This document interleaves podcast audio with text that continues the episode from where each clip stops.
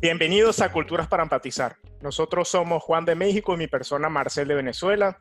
Y como todos saben, Juan está por allá en Colorado, yo en Nueva York y ambos estamos pasando frío, ¿no? Eh, y bueno, el episodio de hoy va a ser como una continuación del anterior y vamos a hablar sobre el poder de los datos y si los subestimamos o no. Y como les mencioné por nuestra cuenta de Instagram, por Culturas, este va a ser un episodio con una visión hacia el futuro. Eh, en el sentido de que, mira, si los datos nos van a beneficiar o nos van a afectar negativamente, van a haber dictaduras digitales o no. Y bueno, para poder por lo menos eh, minimizar la complejidad de este episodio, simplemente vamos a irnos por un lado, ¿no? Vamos a hablar más que todo sobre las redes sociales y cierto tipo de, datos. Eh, ¿Sí o no, Juan? Así es, en el, en el episodio de hoy lo que queremos hablar es acerca de los datos masivos, como ya has dicho, Marcel. Eh, creemos que es importante ya que hoy en día hemos estado viendo las, esa aceleración a la velocidad de lo que estamos de lo que estamos generando contenido por las, por las redes, por las redes sociales y todo eso, que es que los están ya, que los expertos o le están llamando ya los datos masivos, porque es la idea de que estos datos es nuestra personalidad, es, inteligente. Y lo que queremos en, en, este episodio es decir, es que poderes externos, compañías o quien sea, pueden tomarlas y usarlas a su favor y crear un producto. Este, pero bueno, entonces eso es lo que lo hace muy interesante en lo que estamos todos ahorita viviendo, ¿no? Que estamos viviendo eh, hablando no solo de que son un montón de datos, ¿no? Sino que es la generación de valor a partir de ese procesamiento y análisis de todos esos, esos datos que ya existen, porque son, son demasiados. Y bueno, entonces, esa es lo que, esa es la, es la perspectiva que queremos dar. Y, y sí, Marcel, sabiendo todo esto, ¿tú qué, tú qué argumento puedes dar? ¿Qué, qué, qué, qué, qué efecto crees que esto puede generar ¿Se te viene algo? Sí, a mí se me viene una idea, que es que eh, viendo hacia el futuro, estas compañías pueden monopolizar ese tipo de datos. Por ejemplo, al adquirir tantos datos podrían llegar y decir, mira, nosotros conocemos que a estas personas, o mira, es tanta data, es big data, estos datos masivos pueden eh, eh, conllevar a que estas compañías adquieran tanto poder que al mismo tiempo puedan conocer a las personas más que nosotros nos conocemos a nosotros mismos. Porque mira, al mismo tiempo todos nosotros tenemos similitudes, ¿no? Tenemos similitudes en cuanto a qué nos gusta. Entonces, tantos datos generan tanta inteligencia, o sea, mira, esa inteligencia artificial puede predecir bastante cómo nosotros vamos a actuar, qué, qué, es lo que nos favorece, qué es lo que nos gusta. Entonces, al adquirir tanta información, tanto conocimiento, pueden controlarnos de cierta manera. Pueden saber, por ejemplo, en un futuro, cuando algunos dispositivos tengan la capacidad de leer tus expresiones visuales o simplemente saber más o menos qué está pasando en tu cabeza, qué es lo que te da eh, felicidad, que es lo que te da miedo, entonces podrían controlarte un poco más. Entonces, para mí, lo que es complicado en este tema, lo que es algo riesgoso y lo que hay que, tenemos que, a través de filósofos y pensadores, no tanto aquellos que estudian, I don't know, este, computer science, eh, saber qué podemos hacer con esto, ¿no? O sea, vamos a, vamos a dejar que las compañías monopolicen estos datos o a lo mejor si lo pensamos de otra manera, si algún estado, por ejemplo, yo preferiría personalmente, Juan, que Facebook tenga mis datos a que los tenga Rusia. Pero entonces, ¿qué pasa si Rusia, el estado de Rusia, el país de Rusia, llega y adquiere esos datos de Facebook? O sea, se ha dicho, mira, han, han habido, o sea, no, no solo argumentos, han habido pruebas de que Rusia adquiere mucha información de Facebook. Entonces, mira, ¿cómo controlamos eso, Juan? Sí, no, y, precisamente es por eso que, precisamente es por eso que planteamos el tema del episodio diciendo, lo subestimamos. Estamos subestimando toda esta nueva tecnología y que se viene porque sí, concuerdo contigo, puede atraer un peligro, puede, si no, y como habíamos dicho en el episodio pasado, si no tenemos esa conciencia de, cómo los datos pueden afectarnos a uno, a como individuos y como sociedad, entonces, eh, ¿qué, ¿qué, estamos haciendo, no? Porque mira, lamentablemente la información es tan poderosa, es tan poderosa que, crea, que puede crear división y no nos estemos dando cuenta.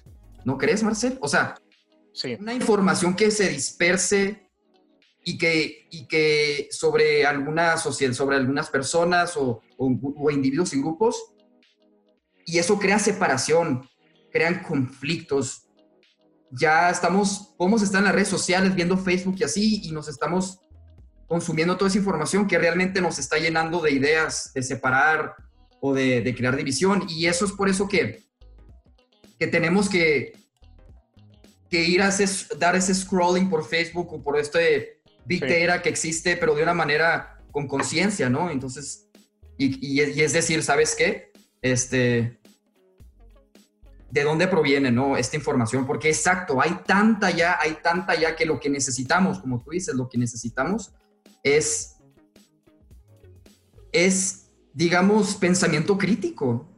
Sí, pensamiento crítico en lo que... pensamiento crítico. Eh, específicamente en lo que tú mencionaste, que es, o sea, mira, pensamiento crítico en que, qué hacer con esta enorme cantidad de datos, pero al mismo tiempo, qué podrán hacer aquellos que adquieren nuestros datos, ¿no? Porque mira, o sea, nosotros hoy en día sí, o sea, generamos una cantidad masiva de datos que estos eh, estas compañías pueden adquirir. Pero entonces, mira, ¿qué se puede hacer? O sea, ¿cómo hacemos para controlar la privacidad en cuanto a estos datos? O sea, es algo sumamente importante que tenemos que analizar y también que debe ser organizado y globalmente, ¿no? Porque mira, o sea, son y globalmente y entre eh, la sociedad civil, entre las compañías, también entre el gobierno y tener un acuerdo entre, los, entre este triángulo, ¿no? Adentro de este triángulo y decir, mira, este, ¿cómo hacemos para controlar estos datos, la privacidad del individuo, ¿no? Sí, no, yo, exacto, y Marcel, yo creo que lo que estás diciendo, tratando de decir también, es que, que deberían existir instituciones que, que permitan medir, estructurar y procesar y analizar estos grandes volúmenes de datos, ¿no? Como, como mencionas. Sí, bueno, este, eh, Sí, sí Juan, eh, de cierta manera. Yo de cierta manera. Sí, eh, es como que una cooperación, porque estas compañías están adquiriendo nuestra información, entonces, ¿qué hacer con ellas? Porque eh, eventualmente, ¿cómo? O sea, mira, estos datos tienen de cierta manera un valor sumamente importante para esas compañías que quieren generar más dinero, pero entonces al mismo tiempo queremos decir, ¿tú quieres generar más dinero o respetar la privacidad del individuo. Entonces, ¿cómo haces tú para respetar esa privacidad del individuo? Bueno, tienes que cooperar con el gobierno, entonces la sociedad civil quiere, tiene que empujar hacia que se conlleve ese tipo de, fines.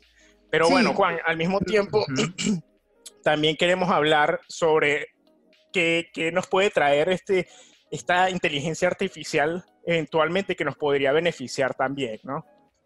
Exactamente, y, no, y de muchas maneras nos puede beneficiar si lo empezamos, si tenemos esa conciencia acerca de cómo... Entonces tú, por ejemplo, puedes diseñar todo lo que tú ves y consumes a como tú, a tus metas y propósitos o como tú, tú, tú ves. Entonces, al final realmente sí, se está generando una nube de datos sobre ti y tu personalidad pero eso te va a informar más sobre ti, lo que te gusta y lo que estás siguiendo. Entonces, el chiste es el chiste es seguir cosas que te estén aportando, que tú sientes que a ti te estén haciendo mejor persona. Y así así de hecho vences el sistema, hackeas el sistema de eso que está pasando.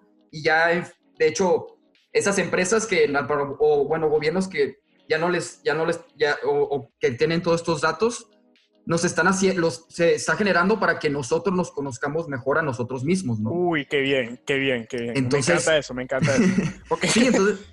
como eso que salió en Spotify, ¿no? Que, estuve, que tú, de hecho, tú ah, me dijiste, mira, ¿te gustó eso? Que es así como que, mira, tus top list o las canciones que más escuchaste en el 2019. Entonces, ahí yo siento que cada quien se conoce un poco más a pesar de que, bueno, ya Spotify te conoce, ¿no?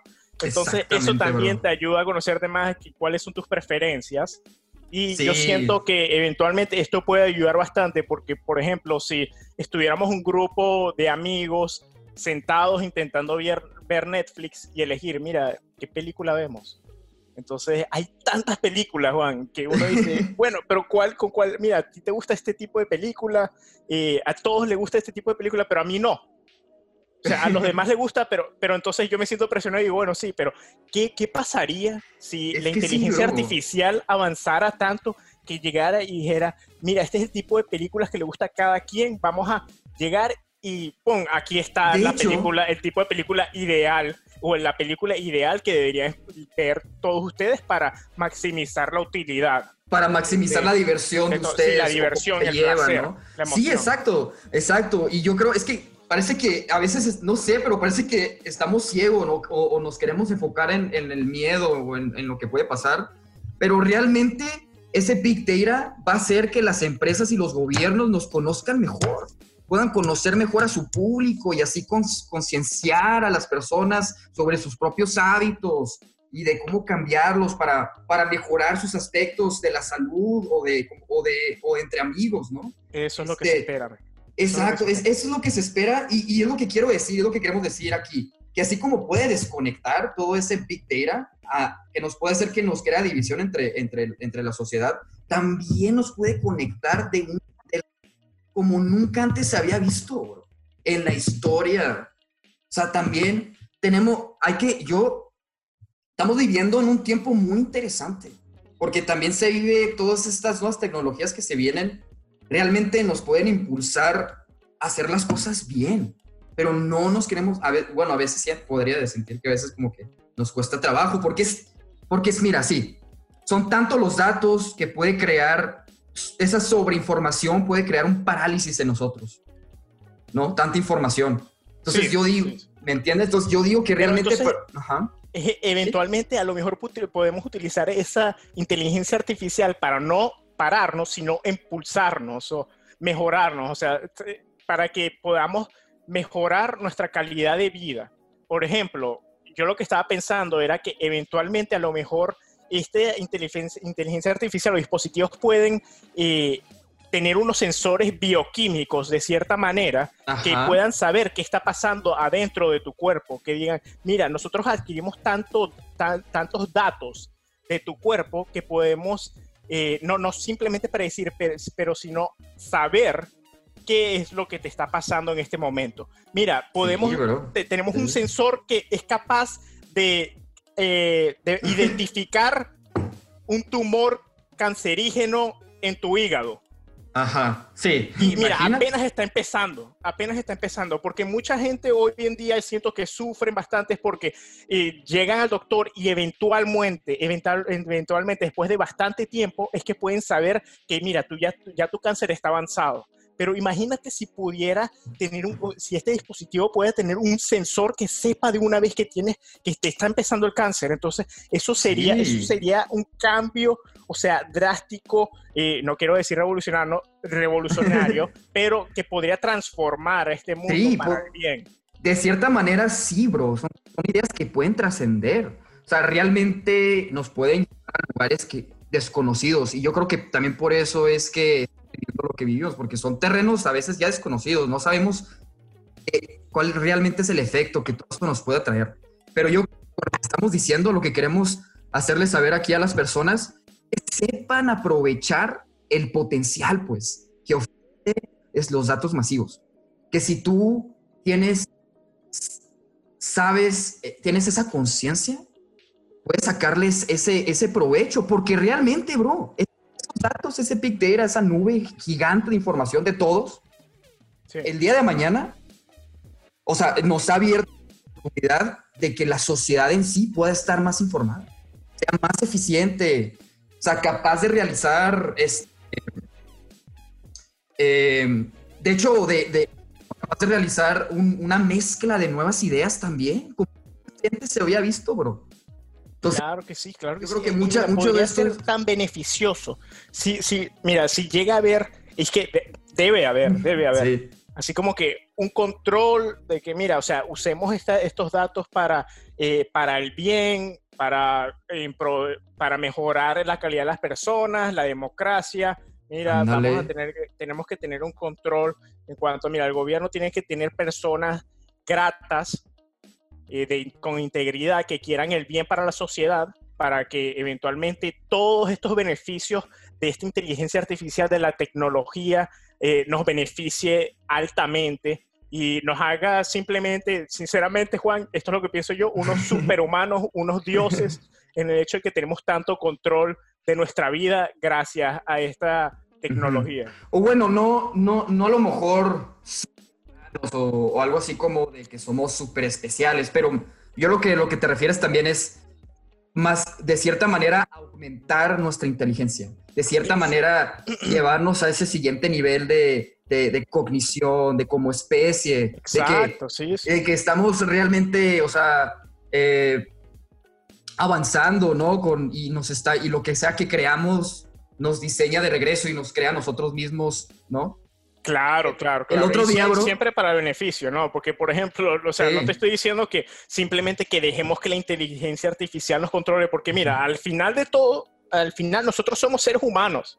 Hemos evolucionado de cierta manera que tenemos nuestras necesidades físicas como, como personas. Entonces, a lo mejor, eh, eh, eh, gracias a esta inteligencia artificial, también te puedes conocer a ti mismo en el sentido que, mira, tú necesitas un poco más de ejercicio, necesitas. Ándale, sí, Porque muchas veces simple. la gente piensa que somos seres audiovisuales, pero al mismo tiempo, bueno, sí lo somos, pero también necesitamos, también tenemos que saber que no solamente tenemos ojos y oídos, también tenemos este cuerpo, o sea, tenemos piernas, eh, brazos que requieren de movimiento, ¿no? Ujú. Sí, requieren de, mo- de mo- mo- mo- mo- eh, movimiento y de poner en práctica. Sí, Mira, también está esta analogía. Puedes, apre- te puedes acumular y acumular toda la información que quieras.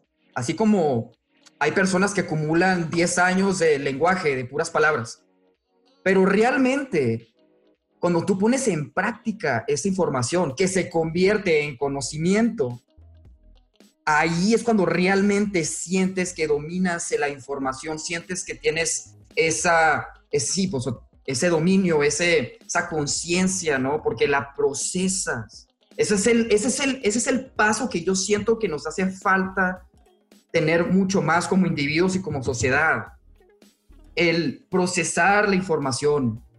Que, que sí hay información que, pero muchas veces eso nos está impidiendo tal vez porque queremos hacer todo al mismo tiempo, ¿no? Es como, hay que, hay que también tener un cierto control. claro, ¿No? claro, sí, sí, sí, sí. O sea, a tú, tú sientes, ok, déjame ver, eh, Sí, que sí. tanta información que a lo mejor uno requiere tener, o sea, así como que un autocontrol en cuanto a todo esto que está, te está entrando. Ajá, un filtro, un, filtro. bro. Ya, ya. Un filtro. Y que- por eso es que siento que la inteligencia artificial nos podría favorecer completamente porque podría Ándale. saber cuáles son tus preferencias, qué es lo que te beneficia a ti. de Ajá, cierta y manera, si sea- tú quisieras tomar esa decisión, o sea, tú deberías tener la libertad de también eh, controlar cómo esa inteligencia artificial también te favorece. Exactamente, ¿No? bro. No, sí, No, sí. Así como decir, mira, ajá, yo- sé que esto es lo mejor para mí, pero al mismo tiempo yo soy un ser libre que también puede tomar la decisión de hacerlo Ujú. o no. Exacto, yo creo que es usar estos datos masivos de una manera que nos, que nos, que nos libere otra vez. Usar que estos datos, de que, nos, que estas inteligencias artificiales que nos están conociendo, usarlas como extensión, como un complemento de nosotros y a Claro, los demás. Al final nosotros somos los, demás. humanos, o sea, tú eres tú, tú te levantas todos los días en ti, en tu, en tu cuerpo, entonces tú te conoces y a pesar de que estos datos te conozcan muy bien, sepan tus preferencias, a lo mejor, mira, nosotros somos humanos que cambiamos, tenemos, en esta vida siempre estamos cambiando de preferencias, es un Trans- flow, sí, ¿no? Nos vamos transformando. O sea, se- nos nos vamos transformando. Exacto, esa era la palabra, nos vamos transformando. Entonces, por lo tanto, eh, siempre tenemos que ser conscientes de eso, que mira, los datos a lo mejor sí este, nos pueden informar mucho. Por ejemplo, hoy en día tú abres tu aplicación de- en el teléfono en cuanto al clima, ¿no? El Weather App. Entonces llega y dice, mira, que este es el porcentaje de probabilidad de que llueva, pero a lo Ajá. mejor ese porcentaje es 90%. O sea, ese hay un 10% que quiere decir que a lo mejor sí va a llover. O sea, no podemos pensar que 100% va a llover, sino que esos datos, o sea, ese es la- lo que predice los datos, ¿no? Los datos que, eh, lo, que predice lo, eh, los fenómenos atmosféricos. predecir lo que viene. Sí, pero tenemos que siempre ser conscientes de que eso no es, en ese momento no es 100% seguro. No, claro, siempre hay una incertidumbre, hay muchos. exacto, entonces es como que un modelo de la realidad que te puede ayudar, sí, pero al mismo tiempo tú siempre vas a sacar tu paraguas, ¿no? O sea, yo siempre igual llevo en el bolso un paraguas por si acaso, por si exacto. me No, y de hecho eso se otra vez es el filtro. Entonces, hay que invitar a los demás a que, a que crean su propio filtro.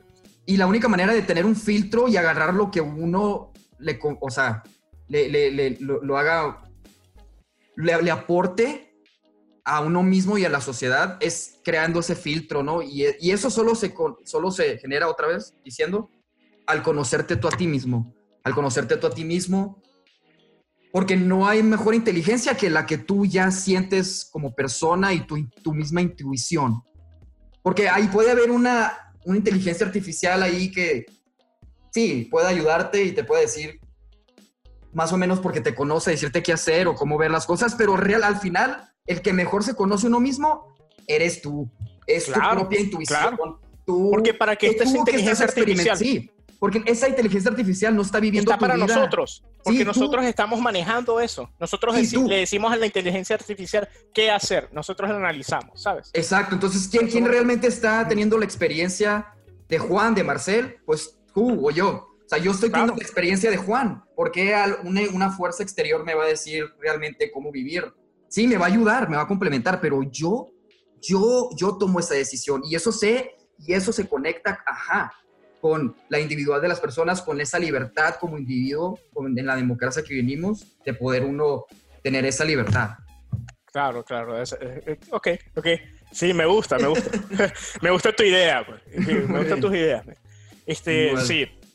Eh, sin, sin, duda, sin duda. O sea, yo, yo siento que sí, que ahí están los datos, eh, son ese big data y esto, esta inteligencia artificial que se puede convertir aún más poderosa, nos puede favorecer, pero al mismo tiempo siempre tenemos que saber que nosotros somos nosotros y ahí está eso para utilizarlo como una herramienta para a nuestro favor.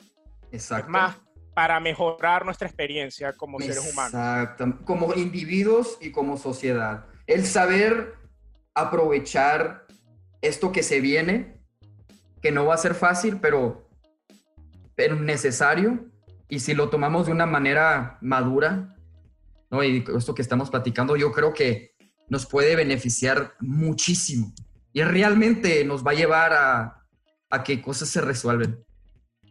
Sí, sí, sí. Claro que sí. Mira, este, la verdad es que este episodio me encantó bastante conversarlo contigo, Juan. Y espero que aquellos que nos escuchen que eh, sí, que les, sí les llegue, que sí les llegue al corazón, que, que sí analicen esto porque esto es importante y nos puede afectar a todos, a todos nosotros como sociedad. Y por eso es que nosotros estamos aquí para ustedes, para informarlos, para, para que ustedes sepan, mira, que que sí nos importan todo este tipo de temas y para que nos sintamos unidos y si tienen algún feedback, si tienen alguna información, si tienen eh, alguna experiencia que quieran compartir con nosotros, por favor, escríbanos al DM. Eh, nosotros somos Culturas para Empatizar 2019, ¿no? no, no, pero ¿cuál es la cuenta de, Instagram, Juan? Sí, Empatizar. Esa es la de Twitter. Okay. ok, la de Twitter. Pero sí, muchas gracias, Marcel. Y sí, ya tú lo resumiste muy bien es lo que queremos. Al final estamos aquí por gusto, queremos, nos importan mucho estos temas y sentimos que es que vale la pena hablarlo, pues, que vale la pena que otras personas escuchen y, y pasarla bien aquí, pero también aprender y reflexionar, ¿no? Como lo hacemos aquí mi amigo Marcel y, y aquí sí, Juan, Juan de México, con Venezuela y el mundo. y el mundo. worldwide, worldwide. a nivel mundial, pues. Así que. Perfecto. Pues nos vemos para la próxima, ¿no, Marcel? Ahí, saludos a todos. sí. Saludos. Chao. Chao.